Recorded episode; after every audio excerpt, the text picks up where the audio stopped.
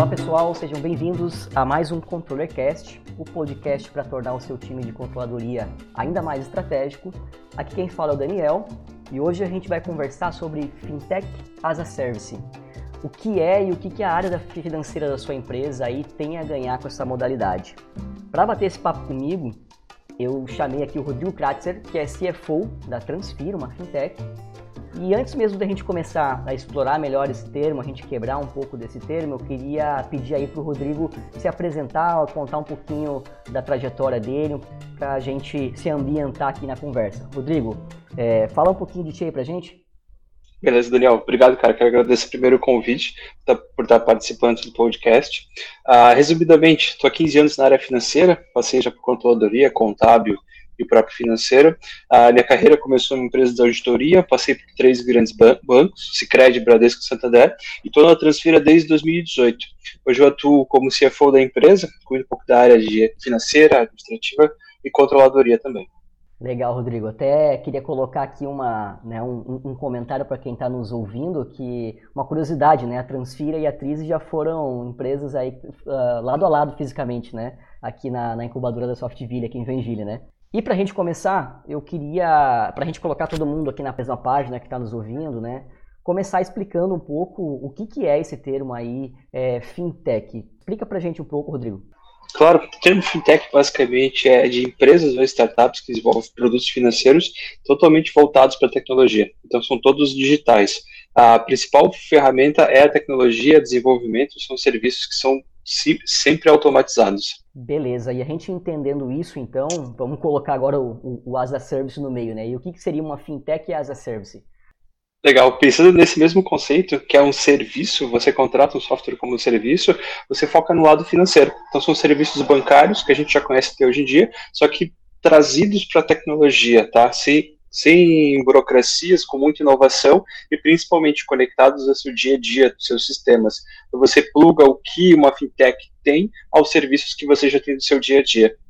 Consegue dar um, um, exemplo para a gente tornar isso mais, mais, mais simples? Claro, vou imaginar, por exemplo, o caso da Transfira. A gente processa pagamentos e você tem tudo isso no seu sistema no, de seu sistema financeiro, no seu ERP. Você consegue plugar a Transfira através da API, pegar essas informações dos pagamentos do seu próprio sistema, nós processamos e devolvemos isso já finalizado. Então, nós automatizamos o processo de pagamentos conectado ao sistema sem, uh, sem um operacional, uma pessoa utilizando através só de um serviço. Então, a gente entrega um serviço totalmente tecnológico. Então, a gente pega um serviço que comumente seria ofertado pelo banco e a gente traz aí para essa fintech as a service plugada na operação da empresa. Perfeito, exatamente. E sempre muito focada na experiência do usuário final. Então a gente foca a como vou atender meu usuário final, pessoa física ou jurídica, de uma forma que traga inovação e sem burocracia. Bacana. E, e Rodrigo, por que, que esse modelo, né, o Fintech as a Service, ou o FAS, como a gente chama, é, na, na tua opinião, por que ele é tão inovador né, e tão importante nesse, nesse momento? Legal, boa pergunta. Porque a organização ela tem a capacidade de adicionar serviços bancários à estrutura do negócio é muito fácil, muito seguro, tá? É muito focado na tecnologia e no perfil do consumidor de hoje. Então as plataformas normalmente elas são bem completas, são prontas para integração por API, então você conecta seu sistema direto ao serviço, você não precisa desenvolver isso dentro de casa, no máximo ter um desenvolvedor próprio só para fazer essa conexão, essa homologação entre os dois sistemas da API, e o modelo ele entrega muita agilidade e eficiência. Entendi. E, e, o que, que vocês enxergam, né? Vocês que trabalham diretamente aí com isso e com, esse, com essas empresas, quais são os principais benefícios aí para quem está contratando esse tipo de serviço, né, de uma fintech, e o que, que ele pode trazer aí para o setor de finanças? Lembrando que a gente está falando aqui com o público de, de controladoria, o que, que a controladoria ganha com isso? Legal, boa. A gente automatiza o processo, processos rotineiros, tá? E reduz a questão de erros. Então, tudo que você pode enxergar que é passível de um erro operacional, como, por exemplo, uma conciliação bancária, a gente consegue automatizar e transformar isso num processo repetitivo e padronizado. Isso vai acabar te reduzindo custo com retrabalho tá? e te traz informação mais precisa, porque todo o processo está padronizado, o controle está padronizado e tem uma inteligência por trás que verifica todas as ações que estão sendo feitas. Acaba te trazendo uma, uma informação mais precisa no momento de uma decisão. E vocês, vocês enxergam essa, esse movimento, né, partir para uma, uma uma fintech as a service, tem um padrão de tamanho de empresa, de modelo de negócio que se beneficia mais com isso? O que, que vocês enxergam hoje no mercado? a gente enxerga hoje que toda empresa que tenha a vontade de se, se automatizar, de criar processos mais padronizados e automáticos, tá? que tenha um capital separado, vamos dizer assim, para a tecnologia, que você possa trazer um desenvolvedor para plugar os dois sistemas numa API, por exemplo, você consegue transformar uma rotina hoje operacional em algo simples e automático. Então, não existe um perfil de tamanho, todas elas podem, desde que tenho esse foco principal, ó, quero automatizar, quero usar tecnologia no meu dia a dia. Legal, legal. Vai acabar dependendo aí do, do, do volume, né, de operações que a empresa tem e se vai fazer sentido ou não, né? Perfeito, exato. E a gente sabe, Rodrigo, vocês aí melhor do que ninguém, é, que geralmente esses serviços é, de bancos, eles são serviços mais sisudos, né, mais é, difíceis de sofrer aí uma, uma disrupção tecnológica, né? Como que vocês prestam esses serviços aí é, como uma FAS, como uma Fintech as a Service? Legal, são de dois, duas formas principais. Uma delas é uma plataforma online, que você consegue acessar e utilizar os serviços através, através dessa plataforma, ou num processamento grande de volumes de dados que não tem uma interferência de usuário, que é pelas APIs. Então, são sistemas conectados se conversando, transmitindo informação entre um e outro, e que você precisa só que tenha um desenvolvedor que consiga ou que saiba fazer a ligação desses dois sistemas. Então ele pluga as APIs e a partir dali o sistema próprio já começa a processar a informação. Hum, então, deixa, só para ver se eu entendi, então, você, é, a minha empresa, eu tenho um desenvolvedor, eu, eu, preciso ter um desenvolvedor que ela consiga aí plugar né, a minha necessidade com a API que, que, a, que a fintech vai oferecer, é isso? Exato, perfeito. E no caso, se não tiver um desenvolvedor próprio da empresa, existe também o desenvolvimento terceirizado que pode ajudar com isso. Entendi. É, tu consegue, a, além da Transfira, dar alguns exemplos de, de outras empresas que atuam como, como faz, para quem está ouvindo aí se identificar melhor? Claro, perfeito. A gente acompanha também a COD, que ela faz análise de crédito antifraude. Então, bancos, fintechs ou outras empresas que têm essa demanda de você analisar um crédito, analisar perfis de clientes, ela já utiliza esse tipo de serviço. Você conecta, passa as informações, ela te devolve uma análise disso. E nós acompanhamos também a Zen Finance, que ela oferece crédito para clientes do iFood e Uber, por exemplo. Então, ela já está conectada a serviços de delivery, mas oferecendo o core do negócio dela, que é crédito. Bacana. E se eu não estou enganado, né, Rodrigo, são, são empresas aí é, teoricamente jovens, né? A própria Transfira, vocês começaram, é, eu lembro, como comentei no início, né, a curiosidade que a Tris e a Transfira eram lado a lado do escritório, né? Então são empresas razoavelmente jovens, né? O que, que você atribui aí o surgimento é, de um volume crescente aí, né, dessas fintechs e do próprio FAS? Legal a tua pergunta, cara. Vamos usar o exemplo da Transfira, por exemplo. Uh, os sócios, os founders, lá no momento quando eles queriam fazer transferências bancárias, isso na época de pessoa física para pessoa física, uhum. uh, eles enxergavam uma grande demanda, uma grande necessidade de você ter um processo simples e que não fosse caro, não tivesse um custo elevado. Foi assim que surgiu a Transfira. Então, de uma necessidade de processar transferência entre contas de uma forma simples, tá? uma plataforma que fosse amigável de se utilizar e que você pudesse fazer com custo extremamente baixo. Tá? Acho que é essa mesma uhum. lógica a gente pode aplicar para outras startups, elas enxergam um problema, uma dor e buscam uma solução que seja muitas vezes vinculadas com tecnologia, que seja simples uhum. de você operar uh, e que uh, não, não, não se está inventando a roda novamente, você só está melhorando ela. Perfeito, cara. E, e uma pergunta aqui até um, um, tanto quanto delicada, né? Mas como que os bancos enxergam isso, cara? No passado, era visto como uma concorrência. Quando você tinha essa competição com os bancos. Hoje, como já existem muitas fintechs, é um mercado que ele tem muito a ser, ser, explorado ainda. Os bancos, inclusive, estão fazendo uhum. parcerias com fintechs. Posso citar aqui, não fazendo propaganda para o Itaú, mas eu sei que o Itaú já investiu em várias startups, está aqui. São produtos que eles já tinham em casa, só que a startup acabou criando uma nova forma de se utilizar e eles estão indo para esse caminho. Então, abraçando as fintechs como formas de inovação. Bacana, cara. E faz, faz todo sentido, né? O próprio banco ele é muito grande, muito gigante, né? Então, uma movimentação do banco nesse sentido, é, querendo ou não, não tem a mesma velocidade né, que, uma, que uma startup que já nasceu com essa proposta, né? faz, faz bastante sentido. É, e Rodrigo, e, e, em que caso, né? A gente falou um pouquinho aqui de, de talvez modelo de empresa que mais se adequa e tamanho, mas em que casos que um serviço de fintech as a service poderia ser aplicado aí em uma empresa? Um, um exemplos reais para a gente entender posso usar dois cases que a gente pode, de exemplo, que eram os dois serviços que a gente hoje simplifica no Fintech as a Service, que é a validação de dados bancários e de pagamentos.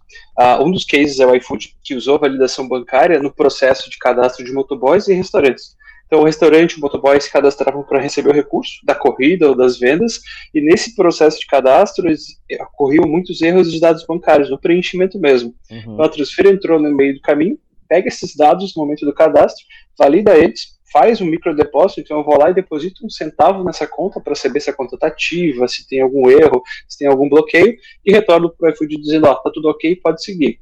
O que isso economizou para o iFood, por exemplo? Retrabalho, de fazer o contato com o estabelecimento, de atrasar um pagamento, até de uma fraude, de um cadastro errado e estar tá pagando a pessoa uhum. que não uhum. deveria, tá? Uhum. Então esse é um, um, case de sucesso que a gente tem e está operando constante com eles. E o segundo case é o de pagamentos. Então a Transfer hoje automatiza todo o fluxo de pagamentos de transferências, boletos, guias, tudo que você pensa em pagar em moeda brasileira, a gente consegue fazer. Ah, inclusive o Pix, nova modalidade que está aí.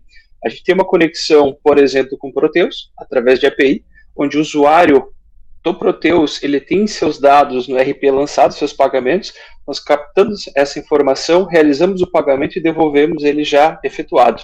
Então é uma possibilidade do Fintech as a Service, a gente automatizar o processo de pagamento sem que o usuário tenha aqui uma outra interface diferente. Então ele usa o seu próprio sistema e a gente já devolve isso simples e resolvido, pagamento efetivado. Bacana, cara. É, inclusive eu como, como usuário do iFood aqui, quando eu me cadastro e coloco lá meu cartão de crédito, eu também vi que ele faz uma esse microdepósito que tu comentou, né? Ele, ele verifica a conta, né? É, isso também é, é, é com vocês ou é um serviço parecido?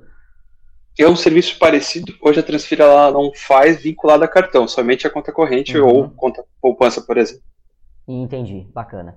Bom, e acho que para a gente até encaminhar para o final aqui, Rodrigo, queria entender aí, né, o que que tu, um pouquinho de futurologia aqui, né, o que que tu, tu enxerga para o mercado aqui de, de fase, mercado é, de tecnologias de banking, assim, é, para os próximos anos, ainda mais agora com, com, a, com, a, pandemia, né, e o quanto ela acelerou essas necessidades de tecnologia, né? O que, que vocês vêm enxergando aí como, como tendência no mercado? Tem duas tendências de futuro, Daniel, que eu consigo trazer: Open Banking e Open Finance. Os dois vão trazer muita possibilidade para as fintechs e para os bancos, por exemplo, oferecerem serviços ao consumidor, tanto físico quanto jurídico, com análise de endividamento da empresa, da pessoa física, os produtos e serviços que essa pessoa já tem. E qual é a vantagem disso tudo, pensando no consumidor? Você que já tem seu relacionamento com a instituição financeira, já tem seus produtos contratados, já tem todo o serviço financeiro tudo adaptado, e quer buscar um outro serviço, por exemplo, teria que fazer tudo isso do zero, começar do zero buscando relacionamento, o Open Finance vai simplificar esse processo, onde os bancos vão poder trocar essas informações e você, como consumidor, já vai trazer seu histórico, independente de qual instituição você tiver. Isso traz mais liberdade para o consumidor e mais concorrência entre as empresas. Legal, Rodrigo. Acho que a gente deu para ter uma deu para ter uma ideia do que vem por aí, né? É, bom, agora para a gente encerrar, queria que você comentasse, a gente acabou falando aqui, né, em algumas, alguma parte da nossa conversa, mas que você explicasse um pouquinho melhor sobre o que é a Transfira, né, o que vocês fazem exatamente aí. A Transfira, Daniel, é uma fintech Open Bank, está quase cinco anos no mercado. Nós nascemos para desburocratizar o dia a dia de quem trabalha com rotina financeira. Então, todo, toda a rotina financeira aqui exige pagamentos que você pense, eu preciso pagar um fornecedor, pagar um colaborador através de uma transferência, um boleto, impostos, por exemplo, concessionárias também, e o próprio Pix, nós automatizamos essa rotina, seu dia a dia. Então, pode ser pela nossa interface, direto pela internet mesmo, ou pelas APIs. Então, nós conectamos ao seu sistema próprio ou RPs de terceiros e a gente consegue processar o volume de transações que você tem devolvendo para você todas as liquidações e caso tenha alguma falha, por exemplo, eu te devolvo o motivo dessa falha. Além disso, para aqueles que têm a demanda grande de validação de dados bancários, que têm cadastros extensos, como por exemplo a, a iFood, Rappi, Zé Delivery, que precisam ter certeza da exatidão do dado financeiro, a gente devolve para você a informação se a conta está apta ou não para receber recursos. Então, a gente consegue ter essa inteligência por trás e te entregar transações efetivadas com sucesso e dados bancários exatos. A Transfira hoje já tem, nesses cinco anos uh, de história, movimentado mais de 4 bilhões de reais. A gente já validou mais de 5 milhões de contas bancárias e já fez mais de 4,5 milhões de pagamentos. Tá? Hoje, como case, a gente pode citar aqui a Vaquinha, o iFood, que a gente já conversou no, no podcast, Hotmart e Zé Delivery, por exemplo. Então, nosso foco hoje ele está em B2B, que precisa simplificar e desburocratizar o dia a dia de pagamentos. Legal, Rodrigo. E até, até queria conectar esse, essa tua última resposta aí. Recentemente eu, eu li um relatório, é, uma pesquisa feita com CEOs, né, sobre as tendências aí para 2021, um ano pós-pandemia. E o top, top of mind aí dos CEOs estava em, em conseguir eficiência operacional, né? É, e acho que quando a gente fala de eficiência operacional, a gente passa justamente pelos pontos que tu acabou de falar, né? De como a gente é, reduz trabalho operacional, como que a gente faz mais com menos, né? É, tu consegue explicar para a gente, assim, na prática, para quem é, contrata a Transfira ou mesmo outro, outro serviço como esse, é, o quanto que você reduz de trabalho, o quanto que você tira de trabalho de uma área Legal o gancho, Daniel. Vou usar um case, cara, que a gente até não citou antes na, no podcast. A gente atende a empresa vaquinha.com, que é um crowdfunding tá, de várias campanhas que você pode ajudar as pessoas e acumular recursos para causas específicas. E o foco deles está nessa atividade. Eles tinham uma demanda muito grande de fazer esse pagamento, um trabalho operacional muito grande. Então, exigia um time robusto para cuidar desse processo de pagamentos para não acontecer nenhum tipo de fraude. Quando a Transfira fez a parceria com eles, a gente simplificou isso então, direto do próprio sistema deles, conectado por API ao sistema deles, eles nos enviam já informação de qual a pessoa que vai receber o recurso, a Transfira processa isso e devolve informação de concluída ou com falha. O que, que isso trouxe de benefício para eles? Primeiro, a exatidão. Isso reduziu a questão de fraudes, porque a gente realmente acredita somente na informação certa, CPF, CNPJ, que foi pedido a transação financeira, e eu simplifiquei essa rotina a, a empresa ela consegue focar no core business dela, enquanto a Transfira simplesmente resolve o operacional. Bacana, Rodrigo. Acho que dá para dá entender bem aí com um exemplo prático que tu trouxe é, é as possibilidades, né? É, bom, eu queria te agradecer aqui, Rodrigo, pelo, pelo tempo aqui para a gente bater esse papo. Tenho certeza que para quem está nos acompanhando aí, é, a gente conseguiu trazer bastante informação sobre esse, sobre esse termo, né? Sobre fintech, sobre fintech as a service. Então, muito obrigado aí. Espero que para ti tenha sido bacana o papo também. Claro, Daniel, eu que agradeço, cara. Adorei a participação, tá? E deixo aberto para qualquer pessoa que queira conhecer a Transfira, tá? A gente sempre está divulgando material também para ajudar quem está nessa área, tá? E ficamos sempre à disposição. Beleza, pessoal. Bom, obrigado aí para quem está nos ouvindo. Não deixa de nos enviar aí o seu, os seus feedbacks, né? E até o próximo ControllerCast. Um abraço.